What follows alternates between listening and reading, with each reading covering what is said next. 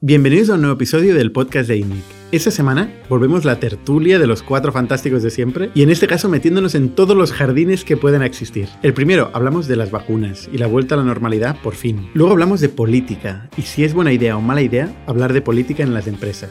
El caso Basecamp, el caso de Google, etc. También hablamos del hiring, del talento en general en las startups, de cómo gestionar a escala, de cuándo tiene sentido comprar compañías para incrementar la capacidad de ejecución versus hacerlo uno mismo. Finalmente acabamos hablando de cómo relacionarnos con la competencia y cómo medir y cómo cuantificar qué papel tienen nuestros competidores. En definitiva, otro episodio con temas que nos interesan a nosotros, con opiniones muy fuertes y con discusiones y debates entre nosotros que somos perfiles muy distintos. Y el podcast de esta semana es posible gracias a vosotros, que compartís el podcast con las redes sociales, con vuestros amigos, que nos ayudáis a crecer la audiencia y sobre todo los que os suscribís al canal de YouTube. Y también es posible gracias a nuestro sponsor corporativo, Factorial, la plataforma de recursos humanos que permite centralizar todos los datos de la empresa, todos los procesos de los empleados, en un solo sitio accesible para aquellas personas que tienen que tomar decisiones. Muchísimas gracias a todos vosotros, gracias a Factorial y os dejo sin más con la tertulia de ITNIC.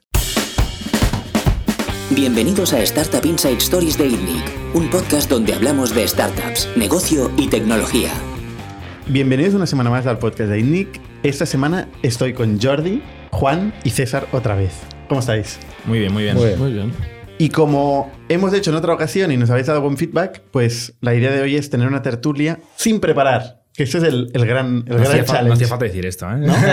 es que creo que se nota. No, mejor, mejor, que así Mejor, mejor que haya un disclaimer. expectativas, O sea, para explicaros un poco cómo funciona este podcast, eh, nos acabamos de juntar cada uno desde de, de donde estamos en distintas plantas aquí en ITNIC y eh, acabamos de hacer una lista muy rápida de temas que eh, nos pasan por la cabeza, que hemos estado mirando últimamente y tal. El más importante. eh, ¿COVID? ¿Se ha acabado, Juan? No, no se ha acabado. Miradme, no se ha acabado. Por eso- por eso te miro a ti. máscara, no se ha acabado.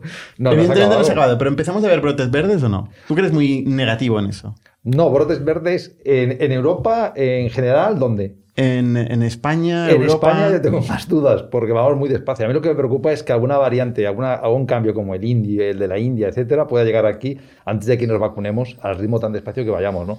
Para mí la gran noticia es que Estados Unidos va muy rápido, con lo cual va a liberar un montón de vacunas para el resto del mundo. Con lo cual entiendo que nos podremos vacunar, ¿no? Pero esto es un problema que hay que resolverlo globalmente. O tenemos las fronteras muy cerraditas o lo tenemos que resolver globalmente, ¿no? Y vamos muy despacio. Pero ¿qué puede pasar si, si se vacuna Europa, Estados Unidos, China y luego, pues, por ejemplo, en África o en Asia quedan regiones sin vacunar? Pues que hay que... hay ¿Por que- qué, por pues qué que- esta pues- migración es peligrosa? Eh, es peligrosa porque puede venir gente con una variante ante la cual Que no haya vacuna, resistencia. No, no haya resistencia, ¿no? No, Como puede ser la de la India o la de que hay en Uruguay, etcétera. Entonces, como tenemos las fronteras muy permeables en Europa, eh, Pero esto es, asumir que sabemos ¿no? algo de, de viruses y de transmisión, ¿no? O sea, yo al menos no tengo ni idea de si existe esta variable, esta variante y este problema. Los virus se adaptan, ¿eh? Son Los virus adaptan, inteligentes, sí. se adaptan, se adaptan a nuevas. Por eso se supone que la vacunación va a tener que seguir durante mucho, durante un tiempo al Mm. menos, ¿no? Y el problema es que eh, cuanto más tiempo le des al virus, más capacidad tiene de adaptarse, ¿no? Eh, Estimación Europa Q3, Q4. Yo con todo ello creo que el Q3.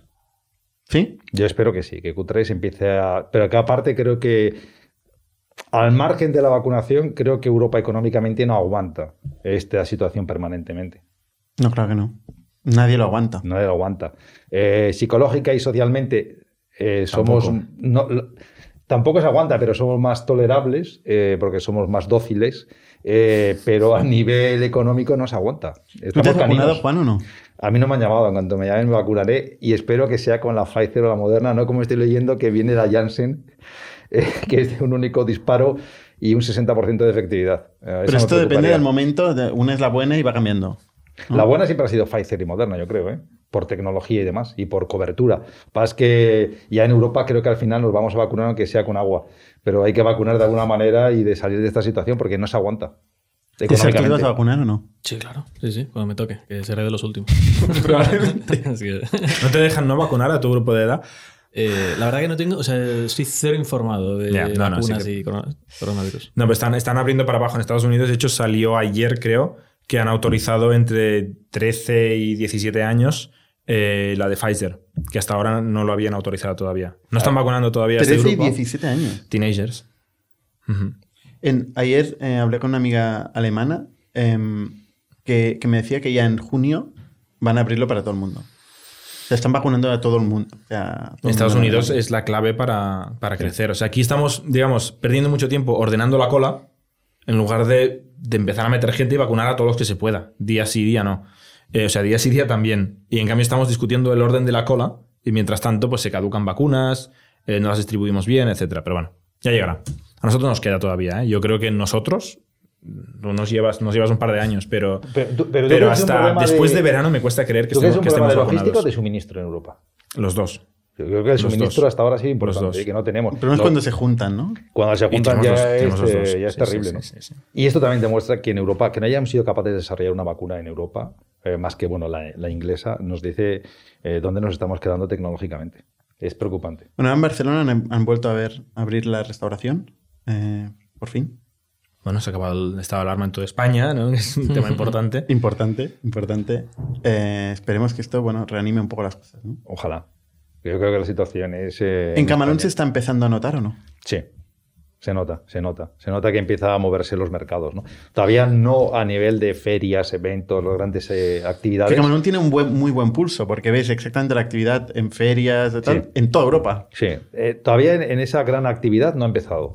Ha empezado una actividad más pequeña de gente que ya empieza mm, pues, a moverse temas promocionales, a mover un poco los negocios y tal. ¿no? La gran actividad, no. De hecho, eh, creo que Samsung ya ha dicho que no viene tampoco al mobile de aquí, de, Barcelona. O sea que las grandes ferias, las grandes cosas todavía no se van a mover porque requieren, yo creo que, mm, una cobertura mayor sanitaria. Esta semana he recibido eh, una invitación al primer evento que se reactiva en persona en septiembre en Estados Unidos, que es el Chaster, de hecho, que entrevistamos a Jason Lemkin aquí en el podcast. Eh, en septiembre, 20 de septiembre o así, lo van a hacer, pero 100% solo vacunados. Mm. Que me preocupa que en septiembre todavía no estemos vacunados aquí, pero en Estados Unidos lo van a hacer y van a requerir un carnet de vacuna, eh, que todavía Sí. no existe, para permitirte entrar. Sí, es que al final yo creo que si no se tiene carnet de vacunado, el que no tenga carnet de vacunado no va a poder hacer casi un montón de cosas. Yo creo que en Estados Unidos incluso no me extrañaría que en algún momento obliguen hasta para trabajar. A las empresas, vacunado. sí, sí. Porque es la única manera de obligar a la gente a que se vacune, ¿no? Que es el problema que tiene ahora Estados Unidos. ¿eh? Que no se Que puede mucha gente no quiere vacunarse. Un tema, un tema que, que he visto últimamente es que Facebook está eliminando, es un tema que te encanta a ti, Juan, está eliminando todo el contenido eh, antivacuna, antivaxer, Sí. que es muy amplio. Vuelvo a este discurso que he usado tantas veces que es que absolutamente contrario a esto, como no puede ser de otra manera. Eh, o sea, estoy en contra de que exista el fact-checking, los En neutrales este caso de no es ni siquiera fact-checking, porque es, ya Sí. un- una voluntad o una motivación. Eh, pero eh, el tener eh, compañías con el poder tan importante de manejo de información y de creación de opinión que nos impongan sus criterios y sus valores al resto de la sociedad es extraordinariamente peligroso. En algunos casos, cuando coincidimos, parece que es bueno, eh, pero yo- para mí es malo siempre, porque no siempre voy a coincidir y crear una sociedad pues, prácticamente de gran hermano orwelliana que me preocupa enormemente. Y, la, la capaci- y, y que esto lo estemos en Europa asumiendo de esta manera tan natural, que estemos asumiendo que en Twitter te puedan bloquear cualquier cosa porque no te gusta lo que alguien diga, etcétera, me parece extraordinariamente peligroso. O sea, estamos retrocediendo en el tiempo muchísimo y yo me pregunto, toda esta gente en los 60, en los 70, eh, que abogaba por libertades y tal, ¿dónde está ahora para abogar por la libertad más importante del ser humano, que es poder expresar libremente sus opiniones? Y estoy totalmente de acuerdo Es con- peligrosísimo. con ¿eh? César, ¿tú cómo lo ves? Yo en general estoy bastante de acuerdo. Eh, sí que creo que. Y, y- ya que dijimos que no iba a hablar de política. No, no, espera, espera, que viene más, viene más. Voy a estirar el hilo ahora. Hoy solo hablamos de política. Eh, que de hecho, cuidado, porque si estamos hablando de COVID, igual no nos dejan ni publicar el vídeo en YouTube. Poca broma. El otro día eh, nos echaron para atrás una, un update de la aplicación de Factorial eh, porque mencionaba COVID en no sé dónde. O sea, y nos lo echaron para atrás. O sea, no, no puedes publicar si no eres un, un organismo oficial. Volvemos a empezar. Es que. Sí, hay cuatro o cinco empresas que manejan absolutamente todo, ¿no? O sea, eh, y es peligrosísimo. Mm. Es peligrosísimo. O sea, eh, entre esto y la censura que hay, que, que hay en China, yo no sé cuál es mucho, a veces cuál es la diferencia. Exacto. Exacto, o sea, es- esto en China es bastante... Pero son malas las dos. Es Son bastante eficiente. claro. En China funciona bastante bien, digamos, para la economía. Depende de qué ángulo estés analizando, ¿no? Sí. Pero es que Para el poder funciona muy bien. Para el poder, para la economía. Bueno, es que la dictadura puede hacer que la economía sea muy eficiente, sin libertades. Exacto. Entonces, no, yo creo que es un, eh, es un tema que va a ir a más. eh, va a ir a más. Hay poca, está en pocas manos la distribución de la información y de las opiniones y tal. Y, y, claro, tienen mucha, mucha capacidad de influencia, ¿no? muchísima. Y además. eh, Y no que- sabes dónde está la línea. No sabes muy bien dónde, sa- dónde se acaba, ¿no? Pues dices, bueno, ya el, el no hablar de anti de vacunas ya es un tema estamos entrando ya en terreno peligroso. Muy peligroso. Además, enseguida eh, generan una opinión. es Como son creadores de opinión, enseguida a la, a la gente que discrepa de la opinión generalizada, pues eh, tienen, enseguida se les acuña como anti lo que sea.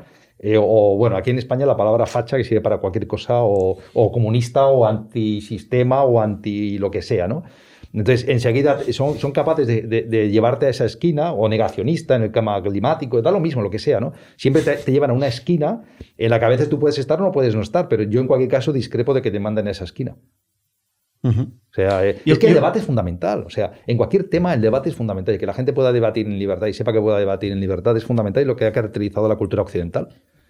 Yo cuando fui a, a China flipé en que había un- enormes estructuras de costes en las compañías de media que, era, que hacían revisión de contenido constantemente. O sea, muchísima gente revisando y reescribiendo. Es decir, en China son muy prácticos y tampoco les encanta censurar. A veces prefieren modificar las conversaciones. O sea, cambian el contenido que se está discutiendo.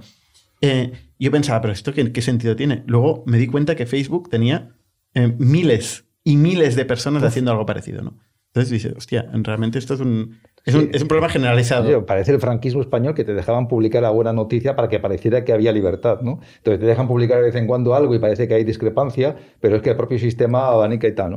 Eh, eh, es súper peligroso. A mí me parece súper peligroso. Ahondando en el tema de, de la política, eh, últimamente ha salido el tema, el caso Basecamp, em, que básicamente pues, eh, se, ha consistido en que una serie, bueno, se, se publicó una lista en que se hablaba de forma graciosa de clientes. Eh, No se publicó, ¿eh? No se publicó, se filtró. interna- no, internamente estaban teniendo un debate eh, sobre que había una cosa antigua de cuando veis que eran cuatro chavales y habían hecho una cosa mal hecha, que es que hacían una lista de nombres graciosos de clientes. Una lista de nombres graciosos de clientes. ¿Qué pasa? Que muchos nombres graciosos son graciosos porque son diferentes a ti. Con lo cual tendían a ser pues, etnias o nacionalidades diferentes al típico programador, pues hombre blanco eh, norteamericano en este caso, que, que era el equipo original de, de Basecamp, ¿no? Esta lista la hicieron, la dejaron ahí un poquito abandonada y luego los nuevos empleados de Basecamp, que han ido creciendo con el tiempo, hasta hace poco eran unas 50 y pico personas, que no es muy grande. es una eh, empresa Basecamp. pequeña en equipo. Y es fully remote, ¿no? Es totalmente distribuida. eh, y, y- y unos empleados dijeron, oye, hemos visto que, que tenemos esto, este documento que circula, que es como una broma, que no está bien. ¿no? Esto es incorrecto, nos damos cuenta de que es incorrecto y deciden discutirlo internamente y montan como... Pero no se llegó a filtrar el. Eventualmente, no sé, pero igual la- el problema no viene de la filtración, viene de No, la no, discusión ya. interna. Exacto. Y dicen, vamos a montar un pequeño comité para discutir cómo mejoramos la diversidad, la inclusión y la correctitud, no sé, Juan, tú que eres nativo, eh, de, de la compañía, ¿no? Y empiezan a discutir temas y tal, y llega un momento, simplificando, a que los fundadores, eh, Jason y David, eh, se les hinchan las narices y dicen, oye, todo son tonterías. Vamos a dejarlo ya. Eh, esta lista fue un error, pero vamos a, venimos aquí a trabajar. Y vamos a hablar de clientes y de software y de tecnología y de features y de roadmap. No y en la, directamente y conversaciones en la políticas. empresa no hablamos de política. En los medios oficiales de la empresa. Cuando ellos además son súper políticos en social media. Los dos. Pero dicen en los en- libros En, y- las herramientas de trabajo de la empresa no vamos a hablar de política. Y ahí salió la de Dios y se han ido veintipico personas de cincuenta y pocas. O sea, bueno, más de un tercio de la compañía se ha ido en dos semanas que ahora que ha pasado esto. Gente muy, muy top. Que Gente hecho que llevaba en la empresa 20 años, 15 años. Días que no podía dormir, estaba viendo los tweets de esta gente y pasándole a César, mírate este perfil. que-". Al final es normal que les pasara esto, ¿no? Eh, ellos son una empresa muy opinionada en general, con todo. Eh, los dos founders, como dices, son muy, muy, muy opinionados y la gente a la que han contratado es muy opinionada. Entonces, claro, cuando eh, de repente dejas de, de, mm, permitir opinión, eh, pues la gente dice... Se han cansado de "¿Qué mierda Se han es esta?". cansado, dicen, ya Claro. está, hasta aquí. Se han cansado, es un error. Es un error. Un mal día, un mal día, eh, reaccionaron así. Además lo hicieron mal. Hicieron un blog post público antes de explicar internamente. Súper magnánimo, además, ¿eh? Sí, sí, exacto. Por mis Bueno, de estas cosas que narices, escriben ellos. eh, sí, sí. Eh, y ni lo comunicaron internamente. ¿sabes? O sea, el empleado abre Hacker News, lee esto y dice, pero qué mierdas es esto. Eh, y además, pues empiezan a... Entonces, y ahí se complica, ¿vale? Y ahí es donde la gente dice, es que esta lista era racista. A ver, Claro. seguramente había un bias Claro. de falta de diversidad en la compañía, pero a mí no, no me imagino que la persona que escribía esto lo estaba haciendo de una forma racista, pero sí que lo estaba haciendo con bias. Pues que le Puede ser parecía gracioso un hombre chino. Puede ser racista sin intentar ser racista, ¿eh? Sí, esto es otro, otro melón. Otro Eso es melón. otro melón, Es un- pero- Es un buen melón. Y, y luego les han acusado a ellos de supremacistas, ¿sabes? Y claro, los tíos ahí, en lugar de pedir perdón, recular y darse cuenta que el mundo es un lugar muy peligroso, han dicho, esto no es supremacismo, y, no- y ahí ya, ¿sabes? En plan, que digo yo que no es supremacista, lo dices tú blanco, tal, y se ha liado. Eh, Eh, y- se ha liado mucho. Bueno, Juan, ¿tú qué piensas? Eh, es un tema complicado, ¿eh? Eh, Todo hombres blancos. No, no, Ya, es que yo voy- voy a los dos. Ah, no, no, no a eso, sino la, cada empresa tiene su cultura. Y es muy importante saber qué cultura tienes en la empresa. Si tienes una cultura en la empresa en la que se habla de política y, es normal hablar de esto, de repente, porque no te guste que se hable de política y, y- y- y tal, está mal, ¿no? Porque yo nunca he pensado que la empresa es un sitio donde se tiene que ir a hacer política. Eh, y ni, eh, yo empiezo a vertir mis opiniones políticas en la empresa. Yo no, no he trabajado nunca con nadie que sepa o con el que tenga discusiones políticas en mi trabajo habitual. Por lo tanto, o sea, depende qué cultura has creado en la empresa. Eso no es cierto. En la empresa. Bueno, tú y yo tenemos conversaciones políticas todo el rato. Muchas veces, pero fuera de la empresa. Pero fuera de la empresa. Son fuera de la empresa. Bueno, yo no, o sea, yo- es yo que no- las- yo no me relaciono- las la ¿Eh? Lo, importante son las paredes. Ahora No, que vivimos el o sea, mundo remoto. con el equipo con el que trabajo habitualmente, yo no, yo, con toda la gente con la que trabajo en Camalún, yo no vierto ideas políticas habitualmente. Yo no hablo de política. Pero eso no evita que la gente tenga ideas políticas y, y las Y, acabe y por supuesto, todos trabajo. tenemos O sea, ideas políticas y tenemos ideas sobre el cine o sobre qué película, sobre la literatura, pero no hablas de esos temas, ¿no? Pero acaba afectando al trabajo. Pero al ¿Eh? final, Acaba afectando al, al trabajo, quieras o no. claro, el Bueno, ejemplo depende, es. Depende. Si tú tienes una cultura en la que es normal hablar de estos temas, hablar de. Y, bueno, de hablar de temas de. En estos casos, más que. No solo son temas políticos, si son temas más que políticos, ¿no? De filosóficos de la vida, sobre la discriminación, sobre las minorías, sobre mil ¿Y eso cosas. sociales. has estado en empresas habituales, americanas? ¿eh? ¿Eso es habitual en las empresas americanas? En algunas empieza a ser habitual. Bueno, en algunas empieza a ser habitual. Yo creo que en algunas, sobre todo, donde eh, le sobra dinero, no tienen tanta preocupación por el negocio porque van solas. eh, y entonces, ¿eh? Que eso sería la otra parte. que de es la otra pata, eh, tienen mucho desarrollador eh, que, o mucha gente de mucho valor añadido que en cualquier momento se puede ir a cualquier mucho lado, poder. con mucho poder, Mucho poder. eh, y- y están cogiendo el poder de la compañía y quieren que la compañía, que además en algunos casos tiene un poder casi monopolístico o tiene un poder muy grande en el mercado, pues esas opiniones que ellos tienen que son muy importantes las vierta en el mercado y generen opinión en el mercado. Y eso es también muy peligroso. Porque además desvirtúas el origen de la compañía y acaba siendo una compañía que utiliza su poder para que aquellas personas que están dentro de la compañía que tienen mucho poder hagan ideología y hagan de medio de comunicación. ¿no? Y esto es lo que pasa en Estás hablando ahora, por ejemplo, del caso de Google, ¿no? Por que, que ejemplo, un también se claro. organizó. Es un caso claro. eh, en ciertos momentos se organizó un comité ético eh, donde se discutían temas políticos dentro de la compañía. sí. Temas políticos como. y eso acabó como mal. Forzar, ¿Acabó mal o, o no acabó? Forzar a la compañía a decir Black Lives Matter o en el caso Sí. de Basecamp, eh, decir que condenas el holocausto. ¿sabes? O sea, obligarle al founder a decir que condena el holocausto. Cuando nunca ha dicho lo contrario. Pero la los empleados dicen, es que si no dices esto, nos vamos todos. Es una cosa rarísima, ¿no? Es raro. ¿eh? Absolutamente. Eh, sí, sí. Es, es- Sí. es un...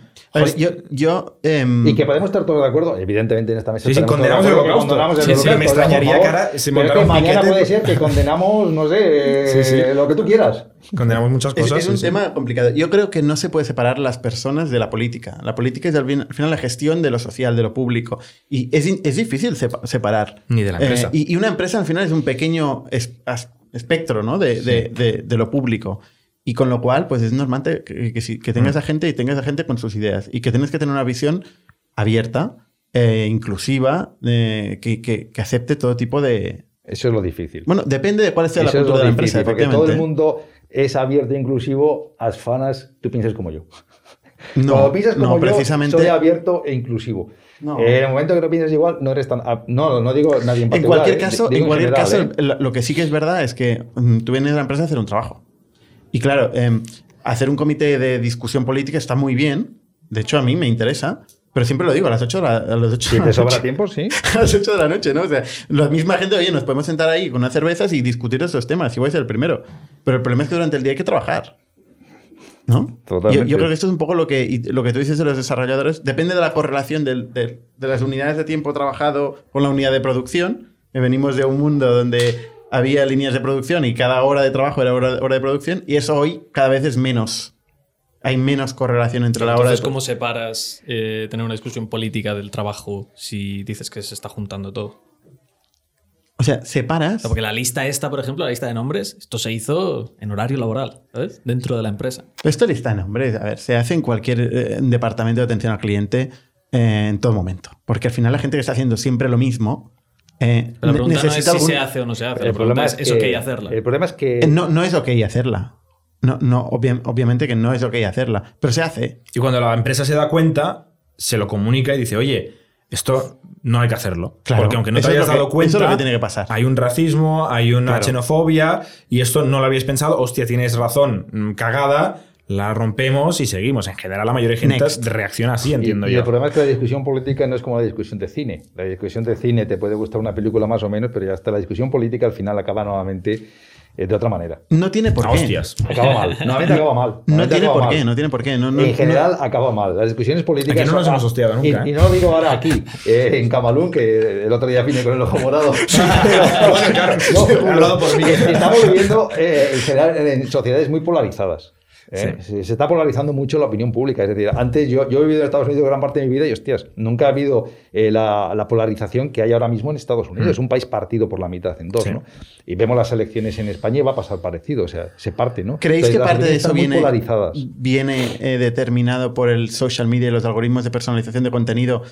Que al final te acaban mostrando siempre tu contenido y te Hombre, acaban claro, ensalzando más. refuerzan eh, los pensamientos que ya tienes y están optimizados para eso. Porque cuanto más veas el contenido que te gusta, más anuncios vas a consumir.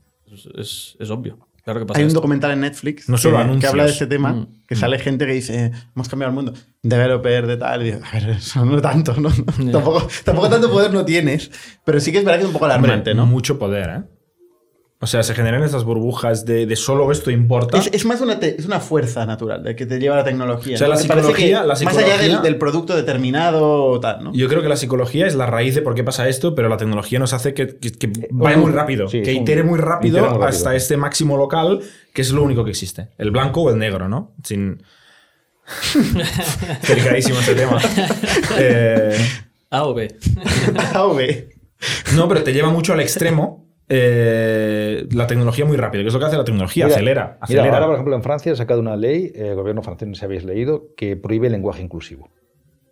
¿Qué significa esto? que, eh, por ejemplo, todo lo que decimos en España, nosotros, nosotras, nosotres, Ah, sí, todo esto, esto. en Francia, por ejemplo, está prohibido. ¿Y por qué, se dice?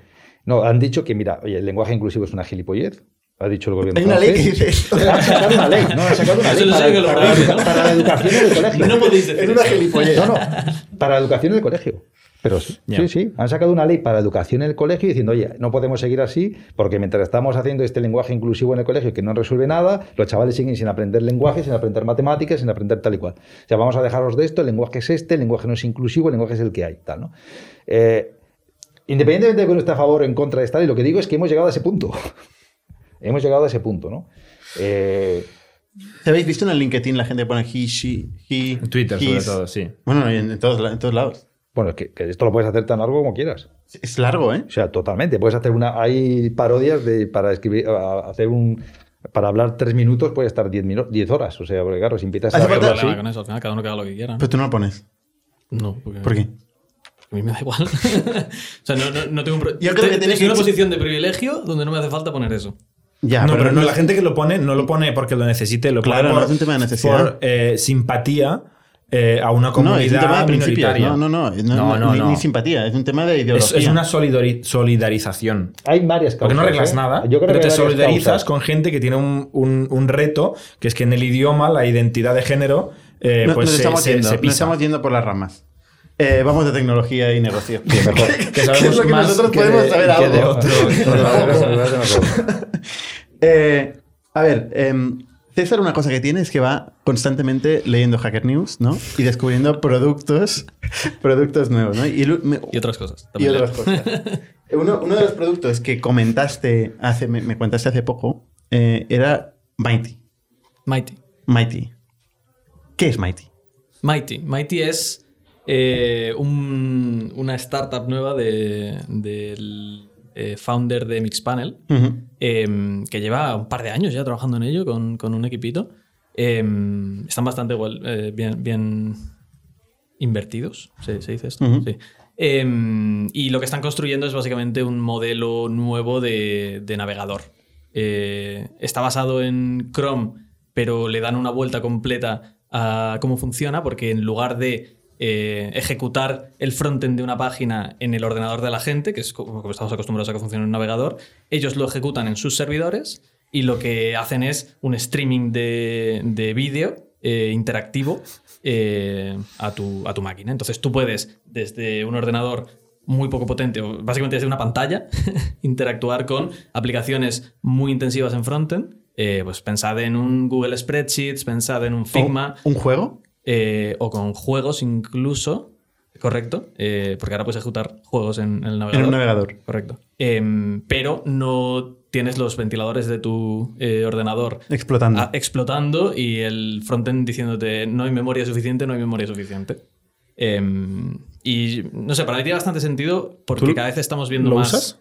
Eh, no porque está en beta privada. Está ahí apuntado, pero no. Pides una invitación, ¿no? A la audiencia. si Eh, alguien- si alguien- Eh, no, no lo uso por eso, pero sí que me parece interesante porque me he encontrado con estas barreras frecuentemente. O sea, al final nosotros eh, trabajamos en cosas de Internet y trabajamos con un montón de herramientas que, que- que están basadas en tecnologías web.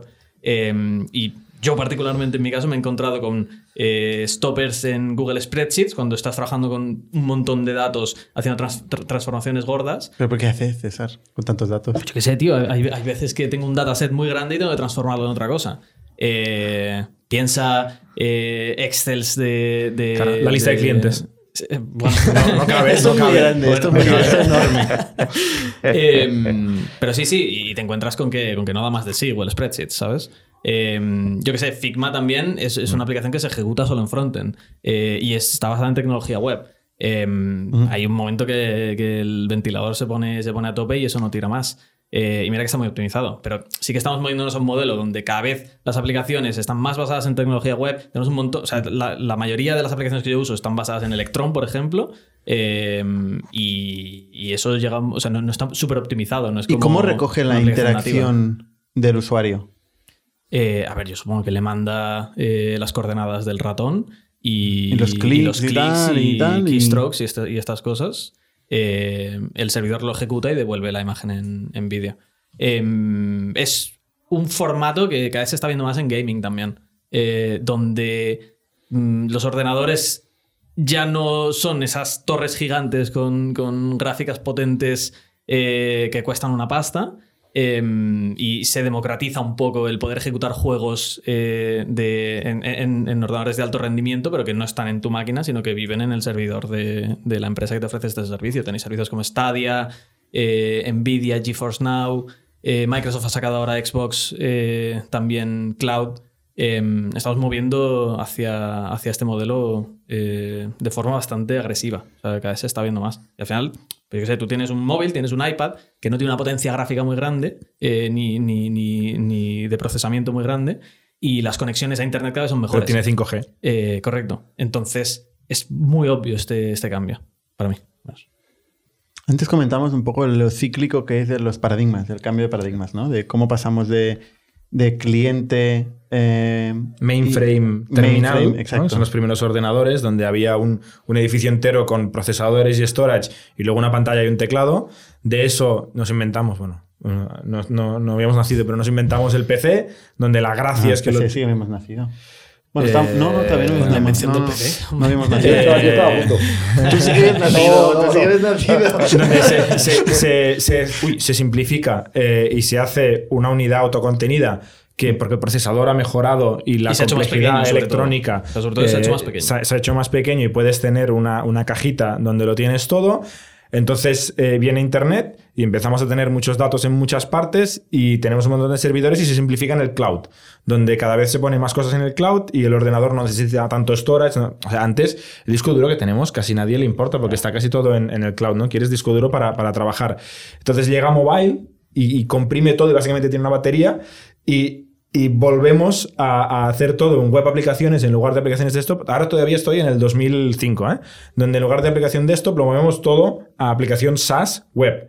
Eh, entonces llega otra y dices que estamos perdiendo mucho tiempo mandando información back and forth, con lo cual te voy a hacer el Rich Internet Application, las RIAs que se llamaban antes, que es aplicaciones ja- JavaScript, que es lo- todo lo que usamos ahora, muy, muy bestias y solo APIs para comunicarse. Y llega un momento en el cual hay tanto JavaScript en el ordenador que no da más de sí, que este va y lo hace en, en streaming, porque tenemos 5G y en cambio el procesador eh, y el acceso a, a storage eh, en, en local es más lento que streamear el cálculo hecho en, en remoto, ¿no? Y antes lo hablábamos que esto al principio, yo me acuerdo cuando estábamos en la universidad, tú y yo juntos, que, que obviamente teníamos PCs y en algunas aulas ten- todavía tenemos unos mainframes con terminales de, de Sun Bueno, Microsystems. no sé si te acuerdas, ¿no te acuerdas? Que usábamos unas terminales de Sun Microsystems con Sí. una arquitectura súper friki y tal. Y pensaba que "Ah, esto, es- esto ya se ha acabado para siempre, ¿no? Ahora todo estará en local. Y luego ves que va y vuelve y Pero va y vuelve. Fíjate, Romero, que este loop que has comentado de back and forth en, en 30, 40 años es la, la rapidez de la revolución tecnológica. ¿eh? O sea, comparada con la revolución industrial, hostia, en, cua- en 40 años este back and forth ha pasado 6 o 7 veces. Sí. Es tremendo la velocidad a la que vamos. ¿no? Y, el tema es que como siempre hay un bottleneck, Exacto. la innovación va a ese bottleneck. Pero cada vez el back and forth es más rápido. ¿eh? Correcto. Con lo ahora cual es cada es- año. Antes es- era es- cada es- 20 es- años, cada 10 sí. años y ahora es cada año. Es una locura, ¿no? O sea, en, en- en nuestra empresa anterior lo hacíamos todo en Rails y el JavaScript era muy tontito, ¿no? Ahora en Factorial todo está en el cliente y ahora parece que tenemos que hacer ya streaming de la solución hecha al cliente con un navegador como este. Es, es muy rápido. Pero bueno, siempre se resuelve el bottleneck, cada vez se resuelve más rápido. Entonces aparece otro bottleneck y se va a resolver esto, con lo cual no hay un status quo. O sea, siempre seguiremos iterando. ¿no? Hay unos factores clave como son la capacidad de computación, la capacidad de storage, Las y tal, baterías. que se van, las baterías, Baterías. que van determinando en cada momento en qué estado tecnológico que es más eficiente, ¿no? ¿Qué La conexión paradigma a es? Internet también. ¿Eh? La conexión a Internet, que es lo que enablea todo esto. Claro, claro, también. Um, brutal. Este, este modelo con una DSL de antes, impensable. O sea, no, no- no se podría hacer. O con un 3G. O con un mobile, ¿no? Porque ahora realmente mm, hay más uso internet mobile que desktop. Lo, lo que hace que desde un punto de vista de negocio, siempre se habla, ¿no? El SaaS, margen infinito, eh, tal. Mm, tienes que estar moviéndote muy rápido. Tienes que estar adaptando constantemente a la tecnología eh, y algo que, que normalmente pues, puede ser un CAPEX, en realidad, eh, si lo ves con perspectiva, se va convirtiendo en un OPEX, ¿no? Porque tienes que estar siempre moviendo operativamente el negocio a- ahí donde está la, la- el, el cuello de botella o la, o la última tecnología. ¿no? No solamente tienes que optimizar continuamente el negocio, sino que corres el riesgo de que en un momento determinado haya alguien que te dé un salto cualitativo y entonces te quedes fuera de juego. Con lo cual es todavía peor. Porque la optimización es lo bueno siempre. Porque, porque estás jugando en la misma No, liga. no- no todo es optimizar. Hay cambios de paradigma. Eso es lo que te digo. Cuando hay un cambio de paradigma, estás fuera de juego. Ya no Sí. es optimizar, con lo cual es mucho más peligroso. Ya Sí. no solamente es un OPEX continuo, sino que te juegas a que haya un cambio de paradigma. O sea, en- actualmente ya no estamos en que la tecnología desplaza lo analógico. No, es que la tecnología desplaza la tecnología. O sea, los players primeros que entraron a la tecnología Correcto. se quedan fuera si no están en el nuevo paradigma, ¿no? Y ya nos estamos desplazando entre players Sí, desde sí, hace sí. años. Sí, sí. Eh, Y eso es algo que yo no sé si todo el mundo se, se da cuenta, ¿no? Al final que ganas es que tiene el game ending, ¿eh? Oye, una pregunta. César, has hablado del fundador de Mixpanel. ¿Qué- ¿En qué punto está Mixpanel? Por hace mucho tiempo que no se habla de Mixpanel. Y en, Eh, en su momento... La verdad que no, no, no tengo muchas noticias. A ver, yo como, como ¿Comes con usuario de. No, como usuario de, de aplicaciones de analítica, eh, un mix panel para una empresa como Factorial no tiene mucho sentido. Es muy simple, muy, muy simple. O sea, al final nosotros el, el tipo de analítica que hacemos lo hacemos. Súper compleja. No, no es súper compleja, pero sí que Es de la necesitamos. NASA, Si yo peta qué sé, el Google Sheets. eh, eh, sí que ne- necesitamos hacer operaciones complejas con datos que no pueden vivir en Mixpanel siquiera. Entonces, para, Se ha quedado para mí se ha, queda- quedado- quedado ha cambiado, el- atrás. ha cambiado el paradigma. Sí. O sea, le- le ha Hay demasiados datos, ¿no? Porque intentaba simplificar. Simplificar los datos. Aquí tienes clientes y aquí tienes acciones. Y yo ya te lo doy todo masticado. No, y además también en, en el tipo de analítica que hacían, eh, que esto no sé si lo llegaron a sacar, no, no- no estoy muy informado, em, pero ha habido un cambio bestia, y esto quizás es demasiado detalle, eh, pero em, ha habido un cambio bestia entre aplicaciones de analítica donde tú le pasabas los eventos de tu frontend, eh, los eventos que los usuarios hacían, eh, pero tenías que picarlos a mano, ¿sabes? Tenías que detectar, vale, pues es cuando hacen clic en este Claro. botón, cuando Añadir al este formulario, no sé qué, y tienes que hacerlo. Y gestionar eh, la amalgama de miles de eventos que van cambiando sobre distintas Correcto, categorías de tus productos y servicios. Es muy difícil. Pero entra un Heap Analytics en, en la jugada y esta gente o, captura. o un Google Analytics. todos los- no, Google Analytics tiene- sigue el modelo antiguo también. Eh, Heap, No. Google ¿No? Analytics sigue los dos modelos. Tú puedes enviar eventos custom o tiene su propia forma de traquear Sí, todo. tiene la propia forma. Claro. Que, que- Entonces que- tú que puedes complicarte la vida. sí Sí, lo lo has tiene. pasado en, en page views.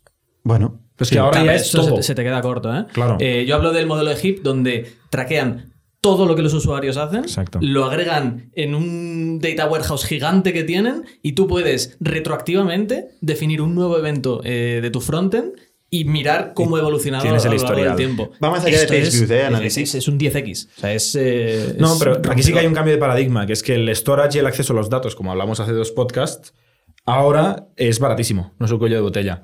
Ya no hay que afinar. Ahora es a chorro. Guárdatelo todo, no el diógenes que decimos a veces de los datos. Guárdatelo todo y ya haremos preguntas. Y se puede hacer. Esto hace 10 años no se podía hacer. Y ahora sí.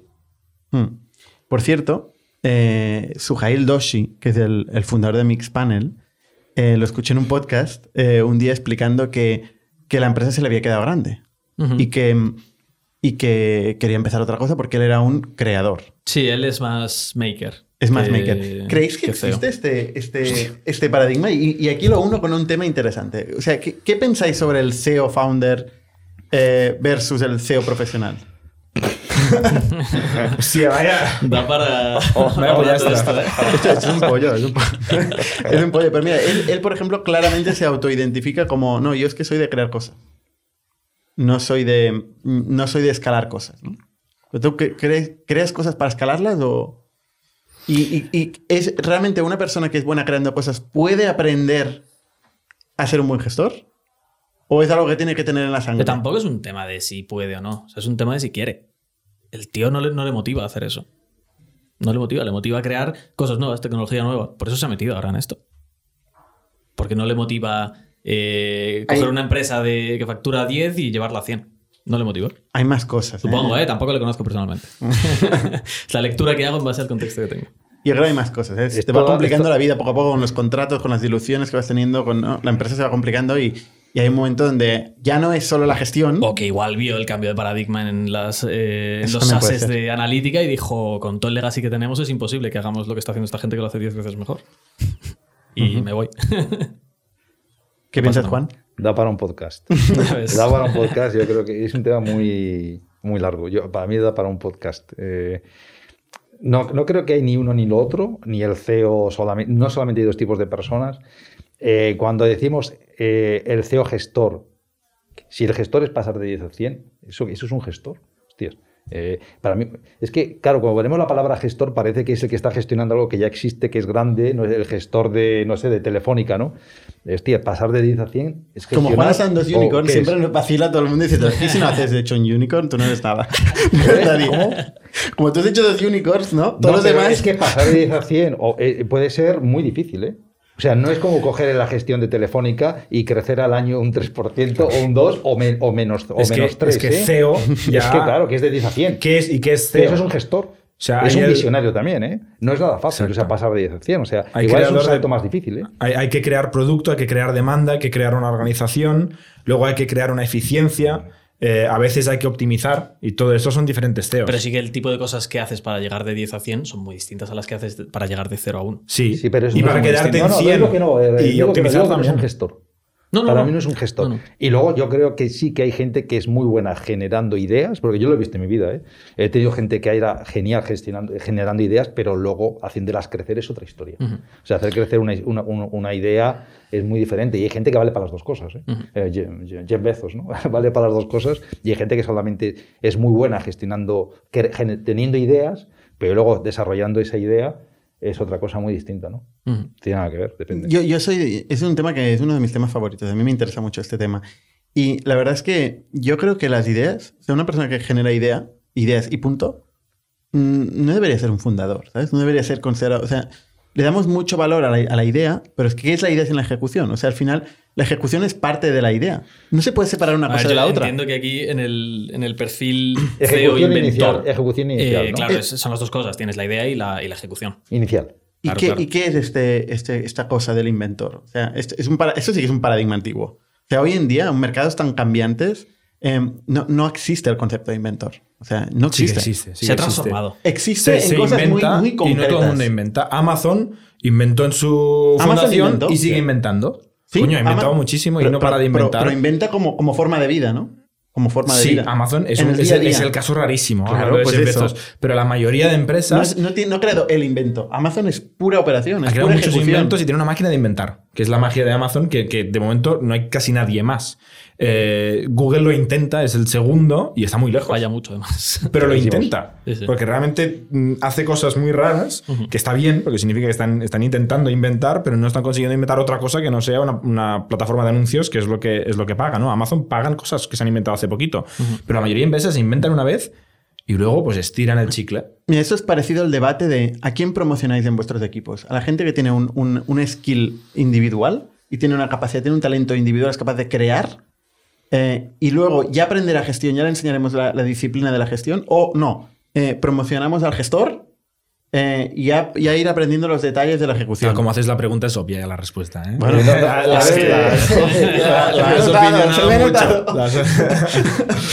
sí, sí. He intentado hacerla neutra, ¿eh? Cero neutra. Cero neutra. O al pringao ese que, que no tiene ideas y que no sabe hacer cosas. Pero que te hace unos PowerPoints muy bonitos. Ostras, no sé, yo creo que la gestión se puede aprender. Sí que es verdad que no es fácil, es una disciplina por sí, pero está bastante explicada, está bastante extendida, se ha testeado con muchos humanos durante muchos años. Sin embargo, el talento individual de cómo crear es una cosa que es un rara avis en muchos, en muchos ámbitos. ¿no? Yo me aferro a la gente que tiene talento individual. Sin me talento no hay nada. Talento de como individual claro. contributor. Eh, y los grandes gestores tienen un talento brutal. También. No conozco ningún gran gestor que no tenga talento. Brutal. Y el gestor mediocre no tiene nada de talento. Es más, muchos O sea, grandes gestores son malos gestores, ¿no? ¿Eh? Hay muchos grandes gestores que son malos gestores. Totalmente. En, la parte de gestión. Pero, Pero- hacen algo bien y consiguen que el resto pase, ¿no? Sí. Aún y que son muy malos comunicando, organizando, planificando, tal, las cosas pasan. Ahora, esto de que gestión se aprende o no. Ya. Sí, o sí, no, yo, yo- o yo- no, yo o también he hecho caras. ¿eh? O Sí, no, sí, sí. o- o no, Sí, claramente. yo creo que no. se aprende lo que, ojo, una cosa es que se aprende y la otra es que sea Jeff Bezos. ¿Sabes? O sea, puedes aprender Claro, a gestionar un equipo de 8, igual no gestionar un equipo de 8000. Son distintos, son, cosas, son retos Es distintos, que la escalas gente, la distintas. gente en la gestión se cree 800.000. que es. eh, 800.000 en el caso de Amazon. O sea, es que mucha gente cree que en la gestión es aprenderse, no sé, 5 o 6 metodologías, o 10, o 15, o Te 20. estoy poniendo la defensiva, ¿eh? No, no, no, no, sabes de no, metodología? No, no, no, no, no me pongo a la defensiva. A ver, no hemos ido a Harvard Eh, no- nosotros, eh, Eh, evidentemente. Pero en Harvard lo primero que aprendes es hacer preguntas, no usar metodologías. Lo más difícil siempre es hacer preguntas, ¿vale? Pero lo difícil es hacer las preguntas.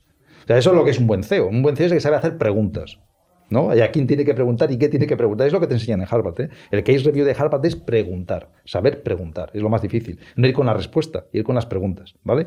Pero luego las metodologías es que, claro, es como tener un toolbox, ¿sabes? Y, hostias, hay gente que coge siempre el puto martillo para todo. El martillo puede ser muy bueno para clavar un clavo, pero si tienes que poner eh, un, una- un- un tornillo, mejor usas un destornillador que un martillo, ¿verdad? Entonces hay gente que usa siempre el martillo para todo. Porque como han enseñado la metodología, mira, ahora toca change management. Hostia, change management. Ahora toca, vamos a hacer planificación estratégica en plataforma. Pues en plataforma. Ahora por ambition driven. Ambition driven. Ahora lo hacemos basado en tal. Y ¿Qué coño, está diciendo? ¿Eh? Y vas cogiendo siempre la metodología que te han enseñado, ¿no? Que te han enseñado. No, hostia, lo difícil es saber lo que tienes que usar en cada momento con el equipo que tienes y con el momento que estás. Y eso, eso, yo creo que no es tan obvio, porque si fuera tan obvio, eh, pues eh, tendríamos un manual que todo el mundo lo supiera, ¿no? Y no pasa. O sea, el gestionar una compañía haciéndola crecer, no gestionar eh, co- eh, compañías para que estén siempre en el mismo sitio, No, está claro. es muy difícil. ¿Y cómo Es se muy aprenden estas skills que dices? ¿Cómo se aprenden? Claro. Tías, eh, Lo preguntas para un amigo, ¿no? Exacto, es que tengo un colega. Aquí en Harvard. No, no hay que ir a, a Harvard, ayuda. Ir a Harvard ayuda a estar con gente más lista que tú, más brillante que tú, de la que puedes aprender. Ayuda a ser receptivo en la vida y, y aprender de la gente y estar continuamente aprendiendo. De eso ayuda. Ayuda a querer hacerlo, Eso sí, no, no tienes voluntad, tener ganas, eh, o sea, eso también es muy importante. Y también creo que hay que tenerlo, hay que tener algo por dentro que te lleve a hacer eso, ¿no? O sea, este, mm, ¿tú crees que Leo, voy a poner el ejemplo de mi primer jefe, Leo, es un líder? Era un líder, pero es un líder que, es, que nace o se hace. Gran parte, se- gran parte nace. O sea, ese liderazgo es natural. O sea, tú no puedes hacer un Leo solamente porque vayas a Harvard. No acabas en Harvard siendo Leo. Yo estoy seguro. Pero digo, no puedes hacer un, un Leo o un Bezos, pero, pero puedes, ser, puedes gestionar.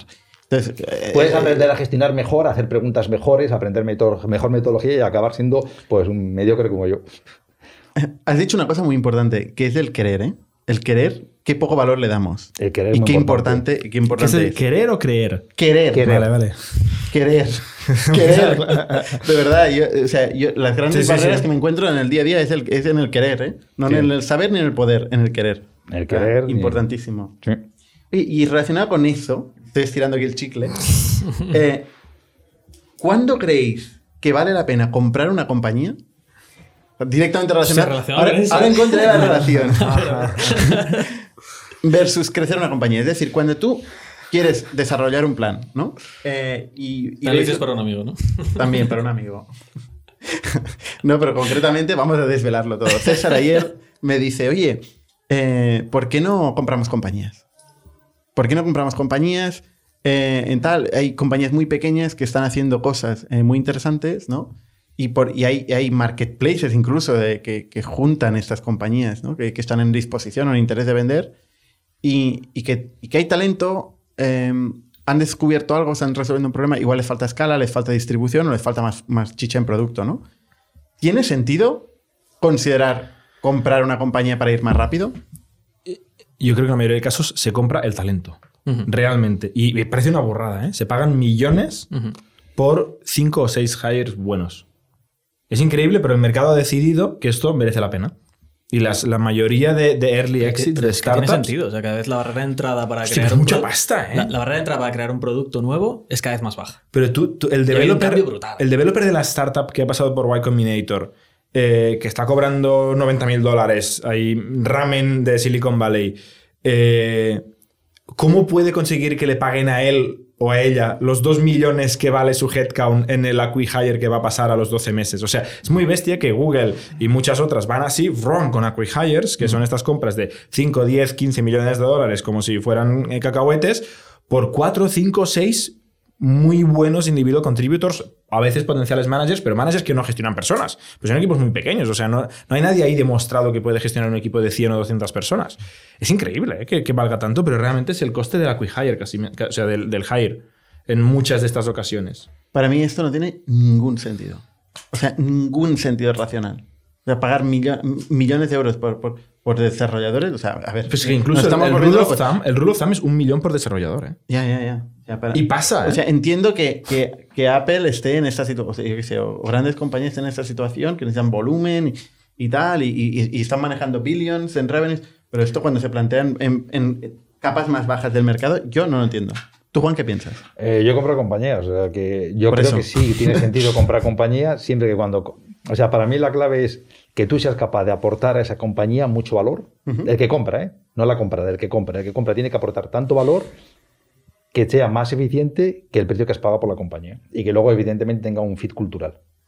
Eh, Pero que tú compras talento, compras cartera de clientes, compras eh, IP, no, compro, patentes. compro que yo le pueda, a- yo a esa compañía que le he pagado 10, le pueda dar un valor, que esa compañía en vez de 10 valga 12, y yo la pague por O sea, el, el paquete entero. Sí. Tú no ves una cosa sin la otra. Eh, Bueno, es que el paquete entero puede ser que compre distribución, puede ser que compre una Claro. tecnología superior, puede ser que, com- que compre. Puede ser mil cosas. Que es el poder que tiene un Microsoft, ¿no? O sea, pues, Claro, tiene una red de distribución brutal que el día siguiente tu mismo producto en su red de distribución pues vale muchísimo más. O sea, tú, Y la realidad es que lo cierran, Salesforce, ¿por qué acabo de compras. ¿Por qué compras Salesforce Slack? Que yo creo que ha pagado demasiado y seguramente a mí no me saldría las cuentas, pero yo diría, hostia, ¿yo qué le puedo aportar a Slack? Y entonces tú haces las cuentas al revés. Yo que le aporto a Slack, le aporto a distribución, lógicamente. Y ¿no? Enterprise. Este, tal, enterprise, distribución, tal. Entonces, ¿cuánto pago por ello y cuánto la puedo aportar yo? Entonces, ¿cuánto vale ahora esa compañía? Y Mm. luego tienes el fit cultural, porque si no tienes fit cultural es un problema del carajo. De que estamos hablando de dos espectros del mercado muy distintos. ¿eh? Eh, porque por lo menos cuando, cuando hablábamos ayer de este tema, está refiriendo a eh, gastarnos eh, 100 kilos ¿eh? en una empresa un poquito Claro, grande. comp- compramos Worday. Eh, claro, claro. Yo me estoy refiriendo a un nuevo trend que hay en el mercado que es cada vez hay más indie hackers, eh, que es gente que en su, en su casa, con dos colegas, pues coge y monta un producto, Sí. que es una feature pequeña, eh, ¿Cuánto pero que da... producto para ti? ¿Cuánto vale ese producto para ti? de- de- claro, esa es la del historia. producto, ¿Cuánto del vale? talento, ¿Cuánto vale? depende de, de- de- de lo que ellos también quieran vender, porque esto es, esto es ¿Y, otro y tema. tú qué le aportas? O sea, tú ahora le compras como factorial y le aportas distribución, Correcto. le aportas ta, ta, ta. ¿Y Correcto. eso cuánto vale? Correcto. ¿Cuánto pagas? Haces la cuenta y ya está. Te dice sí o no. Y luego, ¿tiene un- un, feed cultural eso o no? Porque pero- si no tiene un feed cultural, el dolor de cojones es terrible. Totalmente. La feature no se integra. O sea, la realidad es que ese producto No. que tiene es 95% redundante. tecnológico, A nivel no. tecnológico, a nivel de píxeles y líneas de código, no se integra. Mm. O sí, depende. Depende. Hay caso, Pero caso. en, en un caso tan indie me cuesta de, de creer. Un Slack obviamente sí que no se lo van a cargar. Espero. Factorio lo bueno que tiene es que es muy es, es plataforma también, ¿no? Es, muy, es muy fácil de integrar con distintas tecnologías, ¿no? Eh, y entonces, pues de- depende. Depende, ¿no? Sea, depende de la funcionalidad, de lo, de lo atada que esté al Sí, sí que compras solución, ¿eh? Porque imagínate un caso. eh, ves una compañía en una página que se llama Microacquire, eh, que se dedica pues, a esto, a, a listings de, de SaaS muy pequeñitos, eh, con un equipo de dos, tres, cuatro personas, o incluso algunos un poco más grandes. Eh, y hay una empresa que ha ido al, al, eh, mercado de wellness mental de los empleados, que es algo bastante pequeño por ahora, que puede tener potencial en el futuro, y joder, han dado justo en el, en el clavo de la solución. Tú lo que haces en, en ese momento es compras el talento, compras el, eh, ¿La solución? la- Un talento que no es muy ambicioso, porque dices, si han- le han dado en el clavo, oye, aprovecharlo, ¿no? Muy ambicioso no puede ser. Claro, pero quizás no tienen la skill necesaria para hacer la distribución, que es lo que decía Juan, eh, que Factorial se lo puede aportar. Eh, yo que sé, hay infinitos factores que te pueden llevar a eh, pues tomar la decisión, comprar una de estas empresas por 600k, 800k. No, no, no pongas números. Oye, un saludo aquí a todos las- los creadores de empresas B2B que nos contacten. Nos sobran los millones aquí, nos sobran los millones, no sabemos qué hacer. No sabemos qué hacer. El precio ya live. Son ejemplos, son ejemplos. Las hay de todo tipo de precios. Eh, pero al final yo, yo creo que es algo que cada vez veremos más, porque la barrera de entrada de crear estos productos cada vez es más baja, cada vez es más fácil programar, cada vez es más fácil diseñar, eh, cada vez más gente está interesada en esto y cada vez más productos van a... van Yo he intentado comprar compañías unas cuatro o cinco veces. Las, las cinco no he comprado. Y normalmente el problema, ¿cuál es? Es la discrepancia brutal entre el precio imaginado, la expectativa de precio del, del que vende y el que compra. Es un mercado muy opaco. No es, no, no hay, no es líquido, no hay, no hay, no hay transacciones. Pero no- es que las dos partes tienen que vender en ese sentido. ¿Sabes? No, lo peor es que sí que hay transacciones, pero con otras tesis, ¿no? Porque la, No hay tra- transacciones, la o sea, transacción del VC muchas veces, que pone precio a la compañía, es si tú llevas esta compañía a lo grande, que no es la misma base a que un- a un otro te absorbe y formas años. parte de una feature de otro. O sea, Claro. eh, la historia cambia. El- el, el cash flow, el descuento de flujos de caja es muy diferente de tú vas a hacer una IPO a tú vas a hacer una feature mía. Con lo cual, lo peor es que sí que hay li- liquidez la- si la hay, y, si, valoración. hay- si ha habido rondas. Si ha habido VC. rondas. Ojo, que, que, que estos son los casos fáciles. Cuando ha habido rondas de hace poco. Y son- Normalmente no es así. Igualmente hay discrepancia. Y igualmente Porque cuando se vende la compañía seguramente es que no está on track para una IPO. Pero tiene el precio del que se creía que estaba on track para una IPO. Y también lo digo de mi experiencia pasada eh, de, de empresas vendiéndose que habían levantado pasta de capital riesgo. Ujú. Es un juego de mentiras al final en estos casos, ¿no? Donde cada uno se está explicando al otro eh, cosas del futuro de, de- a cinco años que no han pasado y, y tienes que valorar uno en relativo a la otro. Muchas veces Son, pasa. son promesas incumplidas, seguramente. Otra forma de ponerlo. Bueno, tú Eh. puedes creer, puedes saber que es una mentira o puedes no saberlo, ¿no? Yo te puedo decir que de aquí 10 años seré rubia. Quizá lo soy, quizá no. Quizá no. bueno, Rubio no sé, pero... Eh, y, y- y hablando de talento, yo creo que al final todo, todo orbita alrededor de, de un concepto, que es cómo, cómo encontramos talento. O sea, cómo se encuentra talento. Si tuviéramos una máquina de generar talento o de encontrar talento fácil, escalable, pues, pues la, la usaríamos. Luego tendríamos el segundo problema, que es el problema de la gestión, del gestor. Volvemos al- a la gestión. ¿no? Sea, si somos capaces de encontrar talento y de gestionar talento a escala, podemos hacer cualquier cosa. Realmente el mundo es nuestro. es que va a hacer gracia y todo. Eh, es que lo, de- lo del si el talento, si el talento fuera abundante, eh, eh, no sería una barrera no sería una barrera de, o sea, eh, no sería una ventaja competitiva, porque todo el mundo Exacto, lo tendría. ¿no? O exacto. sea, el, el talento es una ventaja competitiva porque es, es muy escaso, es muy escaso, es un bien escaso, ¿no? Entonces, claro, es un bien escaso y que además tiende a ir donde es mejor pagado, con lo cual es complicado en Europa, ¿no? ¿Tú, César, de dónde sacas talento? Tampoco reveles ningún secreto. Contesta sin revelar secretos. no, pero ¿cómo, ¿cómo, se encuentra talento de producto? Que es, es uno en, en, en, nuestro ecosistema digital de día de hoy. Eh, es, es, un otro rara avis, ¿no? ¿no? Mm. A no ser que sea súper especializado, ¿no? Yo hago UI, yo hago UX, yo hago tal, yo... O sea, buscar gente un poco generalista en el ámbito de producto es difícil. El ámbito de producto concretamente es más jodido porque es una disciplina muy nueva. Mm. El producto tal y como lo conocemos hoy, hace 12 años no existía directamente. O sea, producto... Bueno, eh... no será muy difícil de un producto físico. Para, para, para, poner una, una, una, referencia y mirar a Juan. Yo es que creo, diseñar productos siempre es difícil. ¿eh? Era antes y es ahora. O sea, es que es una, es una disciplina que requiere mucha, requiere mucha creatividad, mucha opinión fuerte, no solamente opinión guiada por el cliente, sino opinión personal uh -huh. fuerte, es muy, que eso es muy difícil. Porque, uh -huh. claro, la gente cree que vas al cliente y el cliente te rebota las cosas, una leche. Eh, eh, normalmente tienes que tener tu opiniones fuertes que seas capaz de cambiar el mundo, ¿no? Uh -huh. Porque claro, el cliente no te las dice, ¿eh? Eh, y quizás aquí me equivoco porque igual no había nacido, pero eh, el, el, talento de producto histórico se ha referido a esto, al diseño de producto. Y generalmente el perfil de diseñador de producto nunca ha sido un perfil de negocio. O sea, siempre. Aquí sí que había una diferencia muy bestia entre la persona de negocio y el inventor, ¿no? Eh, tienes la persona que coge una cosa que este inventor ha creado y lo lleva al mercado, porque pues, no, no, no, tiene la skill la persona que ha creado el producto. Pues, no, ha, no ha estoy poco... de acuerdo. Lo, que no, lo, que no, tenía es el perfil de tecnología. Pero claro que tenía el... No, el diseñador de producto antiguo, olvídate de... O sea, yo me refiero al, al tío que coge y diseña la botella de, de soja de yo, Kikoman. Yo, yo, la gente... Esta persona... La gente más de negocio. negocio. que he conocido, te, te, diré, te lo pondré de otra manera. La gente más de negocio que he conocido son los, los product managers de, de, de marcas de gran consumo. ¿Te manejan una pianel? Claro, te, te, hablo de modelo antiguo, ¿eh? O sea, te hablo de literalmente no, no, la persona que coge antiguo. y diseña la botella de soja de Kikoman. Que es un éxito en cuanto a diseño pero, de producto. Eh, este es un inventor. Correcto, exacto. Un diseñador.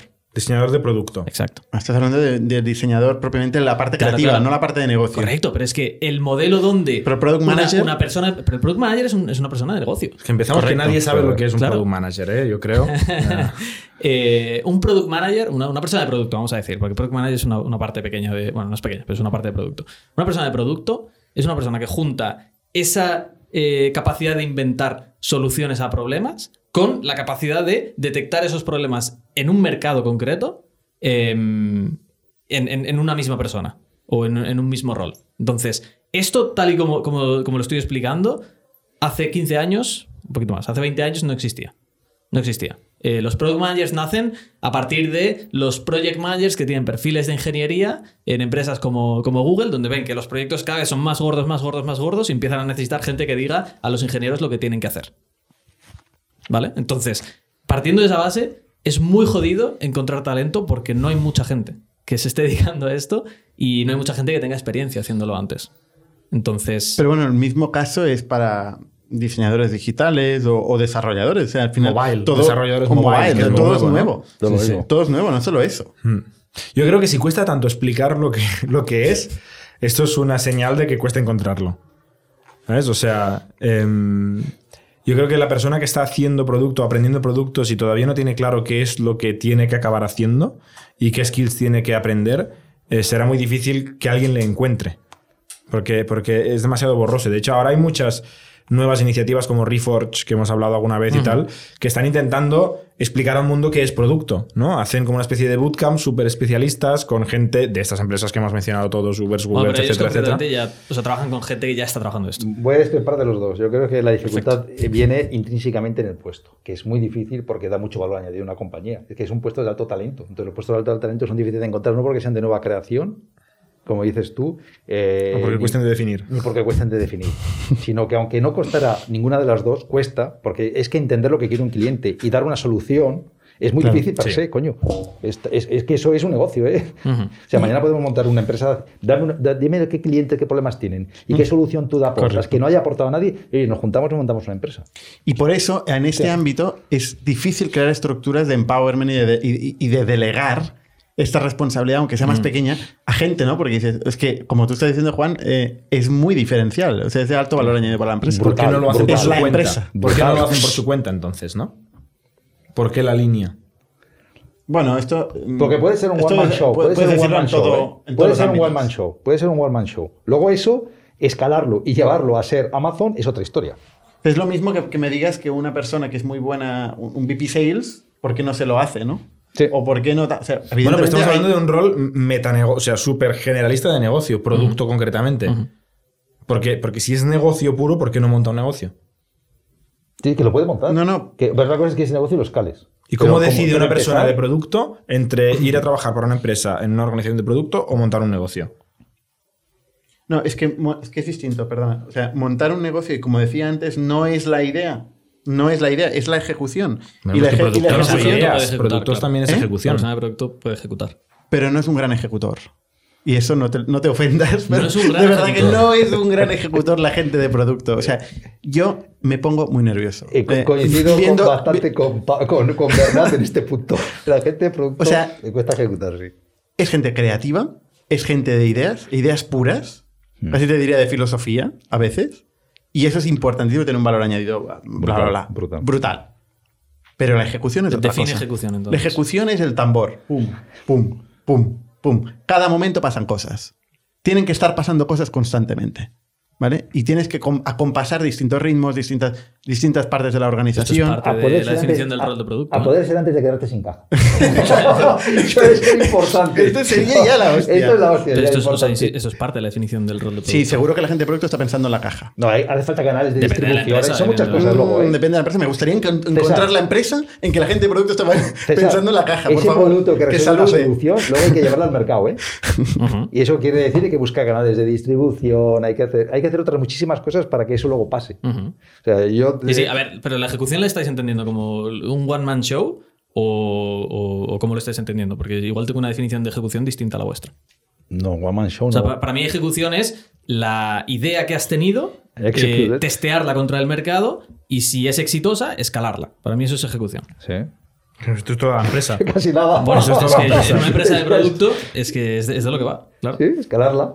Bueno, claro. Claro, equipo de venta, equipo de esto es, tal, esto equipo es de una SEO, skill, equipo de no sé qué. esto es tal. una skill que en mayor o menor medida las personas de producto tienen que tener. La escalabilidad. Ojalá. Claro. Y es...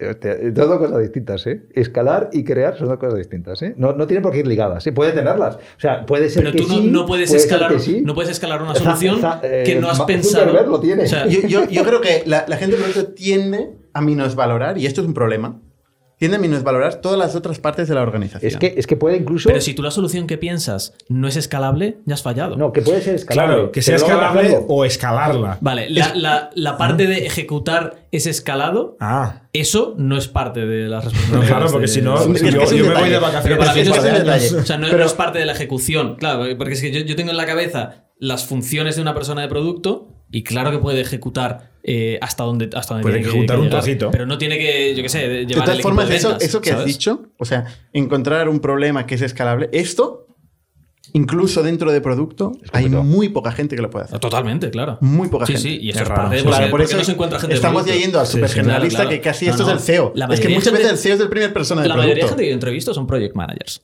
Ponen su, en su LinkedIn product manager, pues son, son project managers. O sea, cogen, sí, cogen requisitos ¿Qué de te parece la stakeholders. figura del project manager a ti? Uf. No, no, a- ya, vamos a ya. otro podcast, ¿no? No, Cada tema da- da- era un podcast dame, diez horas. dame la pincelada. ¿Te gusta o no te gusta? que han cancelado la manager? reunión, ¿eh? Me gusta o no me gusta, no, no sé si es, Aporta- ¿tú, no sé si es válido. ¿Tú crees que da valor a una compañía? Creo que llega un punto donde. eh, vamos a coger el caso donde un product manager está haciendo funciones de project manager, ¿no?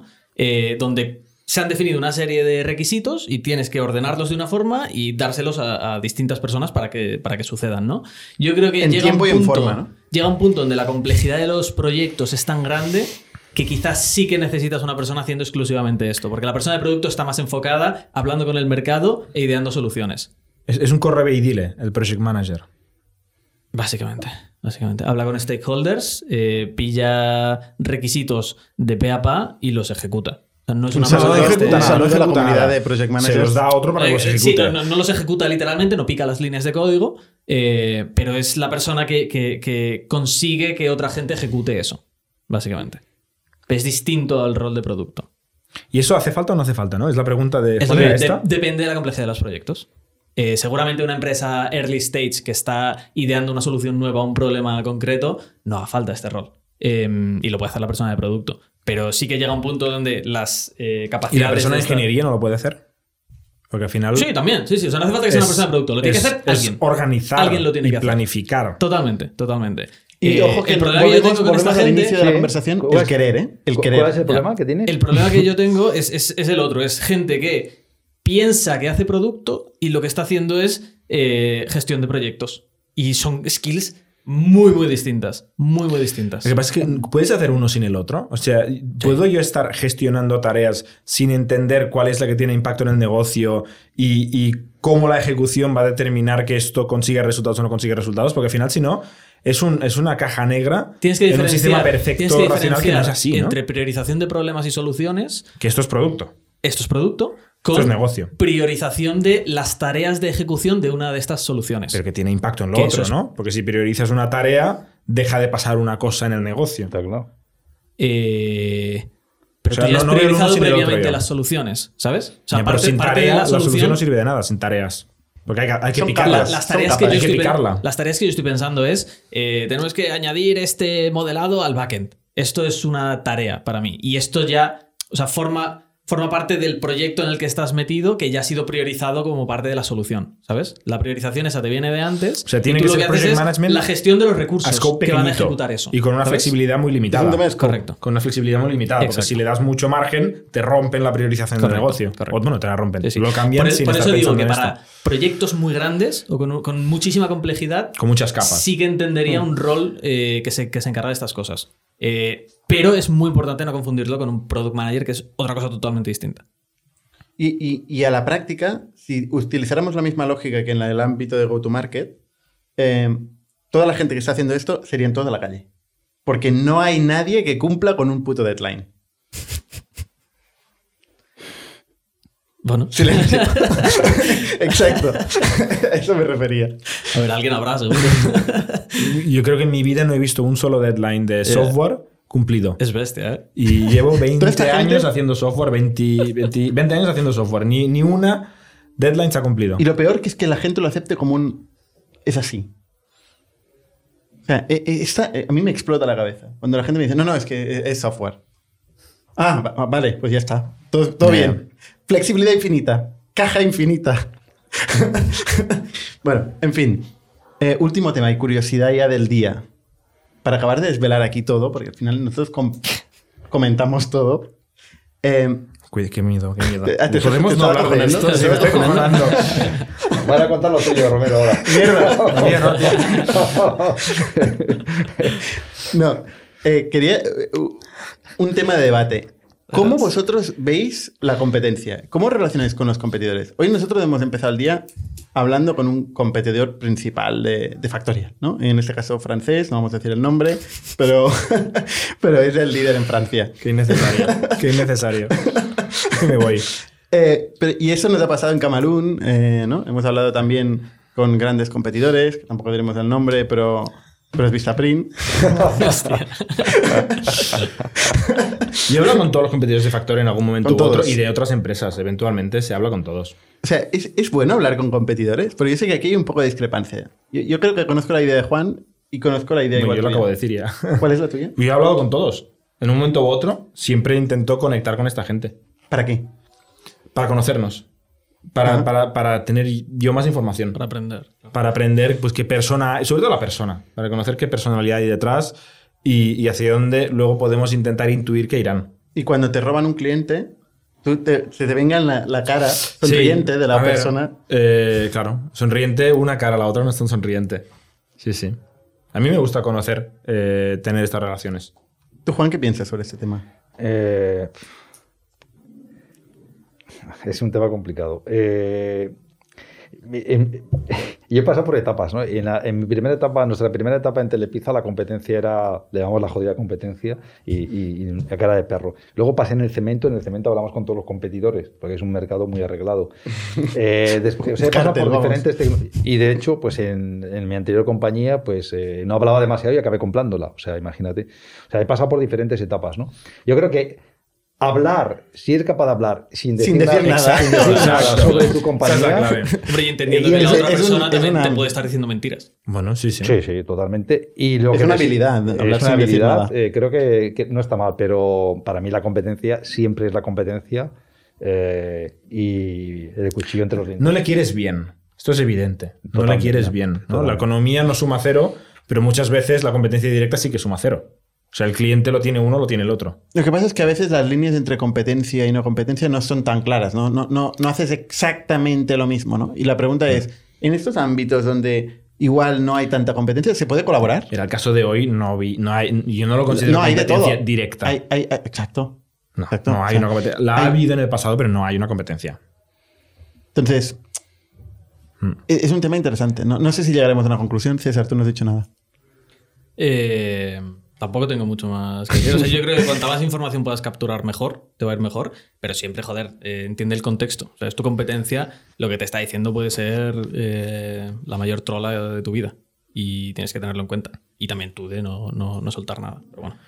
A ver, muchas de las conversaciones acaban siendo inútiles, yo creo. Sí, es- estoy de Eh, acuerdo. Pero sí que. Lo, lo que has dicho sí me parece interesante. El entender un poco a la otra persona, eh, viéndole cómo, cómo, Cómo piensa. interactúa, cómo piensa, cómo habla. Esto, esto es una información que, que no va a salir por su boca, pero tú vas a ver y, y te va a ser útil.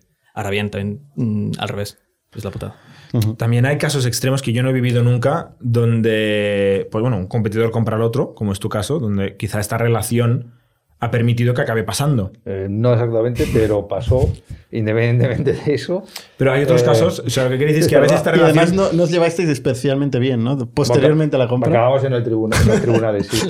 Ese- Ok, ese o sea, que- relación no es la mejor palabra para definir lo que pasó ahí. Lo mismo Televisa, acabó comprando Pizza World y, y, ¿Y también en los tribunales? No, acabamos en- no se acabó en los tribunales, pero entre Telepizza y Pizza World había una guerra anterior enorme, ¿no? Pero hablando de Igual, guerras, igual eres, igual eres tú, ¿eh? Sí. ¿Eh? No, no, eso era Leo, no estaba yo. Quiere decir que hay veces, de- hay veces en los que enemigos se juntan para luchar a un enemigo más grande, ¿no? Sí. O sea, eh, puede tener sentido, y a mí yo no lo he vivido nunca, porque no ha habido una situación tan extrema, pero hay, hay casos donde países enemigos se han juntado para luchar a otro enemigo y luego se, se derrotaron Porque el gran competidor es un tercero, quieres decir. Es Puede pasar, puede Claro, pasar, es que hay que puede definir pasar. quién es el competidor. Exacto, Que a exacto. veces igual no es el competidor. Mm. Eso, eso es, ¿sabes? Es alguien que. A ver, eso de lo que decías tú antes, ¿no? Depende, tú tienes que saber cuál es tu negocio, cuáles son los lo- las claves de tu negocio. Igual estás comprando a alguien que realmente no es tu competidor. Y, y que eso, añade, esto que estás que diciendo añade- es increíble lo, lo mal entendido que lo tiene la Claro, gente. Claro, o sea, es que, que es un competidor, ¿no? ¿Que ¿Quién es el competidor? Hay gente que Hostia. se obsesiona en un- con un player que igual o no tiene volumen, o no está creciendo, ¿eh? O es un o- o que no está en su añadir tú, mercado. o un feature O que quieres añadir. Es que muy importante eso entender bien el mercado donde estás ¿eh? Sí, claro. Y cuantificar. Y, y una cosa que sí que pienso mucho de los competidores es que hay que tener el respeto. Que a veces uno se, se No. calienta la boca y tal, y, y- y hay que tenerle mucho respeto a los competidores. Y, y en la vida en general también. En En la vida en general, general no, pero al competidor yo creo que está aceptado eh, machacarlo y humillarlo. Y oye, eh, si son tu competidor, o tú eres una mierda también, o algo han hecho bien. ¿Sabes? O sea que. que- Totalmente. Totalmente. O sea, el competidor, eh, por eso mismo vas con el cuchillo entre los dientes, porque no lo menosprecias. O sea, eh, que si no, no es un competidor. si lo menosprecias, no puedes ser un competidor, o tú también te tendrías que menospreciar a ti mismo. Totalmente. Pues nada, un saludo a todos nuestros competidores. Os respetamos, os mucho, y os invitamos a un café cuando queráis. Uno a uno, ¿eh? Yo creo que con eso podemos clausurar. Ha sido muy interesante, yo creo. Eh, y nos vemos la semana que viene. Somos un ecosistema de startups tech de Barcelona, creadores de Camalún, Kipu y Factorial, entre otras. Ofrecemos más de 5.000 metros cuadrados de coworking a startups y organizamos eventos diarios para discutir negocio y tecnología hasta la saciedad. Desde ITNIC Fund invertimos en equipos con capacidad de construir grandes productos y negocios. ¡Te esperamos!